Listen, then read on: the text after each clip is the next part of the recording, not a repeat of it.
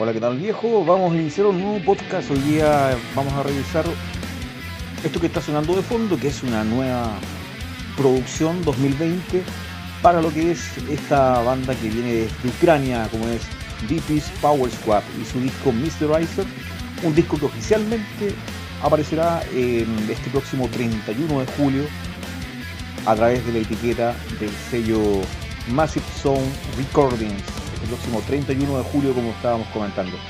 Eh, decirles que en el caso de Dimitri Pavlovsky, eh, él es un avesado ya multiinstrumentalista ucraniano, eh, guitarrista, tecladista, bajo, batería, dentro de lo que se anota en su, en su currículum como músico, y que además es parte de otras agrupaciones de distintos estilos musicales. Por ahí se cuenta Bloody Terror, Contaminated, Grotesque Orchestra, dentro de lo que es por lo menos el, el aspecto más brutal de la música.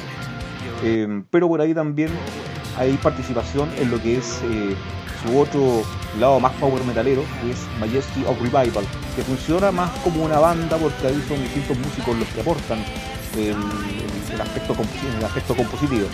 A diferencia de lo que ocurre con este proyecto llamado Power Squad, en donde él es el que asume la mayor parte de la composición, eh, aunque en este disco particularmente que vamos a reseñar, eh, que es su próximo disco Mr. Riser, eh, esta labor se reparte también, o sea, lo acompañan en esta aventura el tecladista Ruslan Mikoliuk y el vocalista Vitali Popfalucci miembro bueno, de los más recientes que entró el año pasado para, para la grabación de este trabajo.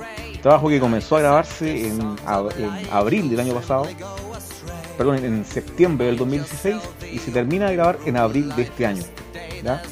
Eh, bueno, en el caso de Dimitri Pavlovsky, eh, este es su cuarto trabajo en solista, el primero el del 2012, Power Squad, después llegaría From the Glass Boy del 2013 y Shrine of the Wanderer del 2015.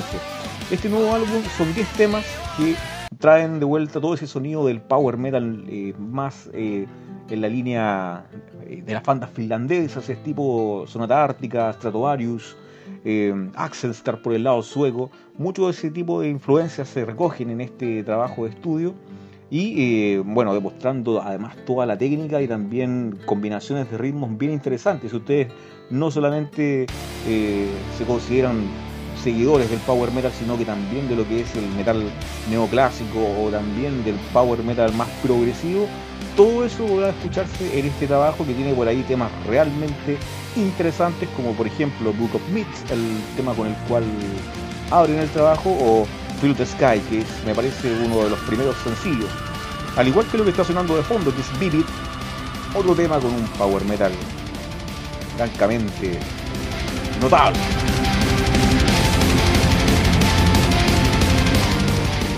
Toda esa atmósfera que es tan típica de las bandas finlandesas o suecas, en este caso recreada muy bien por lo que es este músico ucraniano. Hay temas que son francamente notables, pero también hay otros que aportan ese lado más sensible que es habitual también en este tipo de producciones. Por ejemplo, Sunset, que es una balada de muy buen, muy buen pie. Por lo demás, este disco no solamente está comandado ahí por la figura de Dimitri, sino que también eh, tiene muchos invitados eh, dentro de lo que es la escena ucraniana del rock y del metal. Eh, por ahí también, y ojo con eso, que por lo menos en lo personal hay una participación ahí de ese excelente tecladista sueco Richard Anderson, que por ahí también aporta alguna cuanta ayuda en cuanto al sonido en algunos temas. Por ahí, por ejemplo, en el tema que escuchamos eh, Vivid, en donde hay un aporte ahí de Richard Anderson en cuanto al sonido del teclado. Eh, pero también tenemos este tremendo temazo que viene, que es el que da nombre al disco, Mr. Riser. Ojo con esa entrada.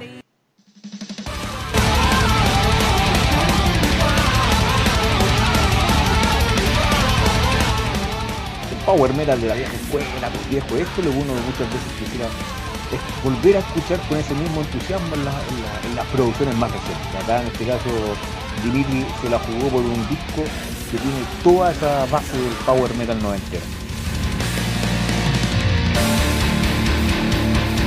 De finales de los 90 y buena parte también de la década pasada. Sí.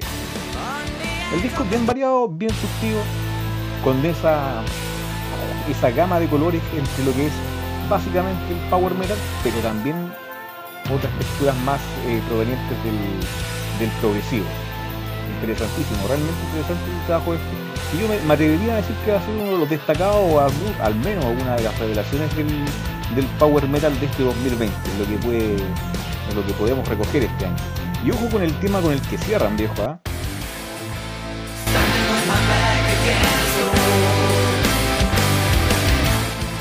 Ese tema, yo creo que en la, en la entrada solamente ustedes se podrán recordar el trabajo que el año pasado apareció con los fineses de Sonata Ártica, que por ahí con su disco Talvillo recogieron un montón de críticas porque muchos dijeron que el disco ya no era el metal que solían hacer en sus primeros trabajos.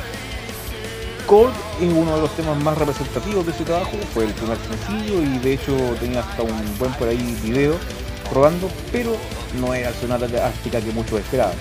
Y esta es la versión que recreó para este trabajo Dimitri y sus chicos.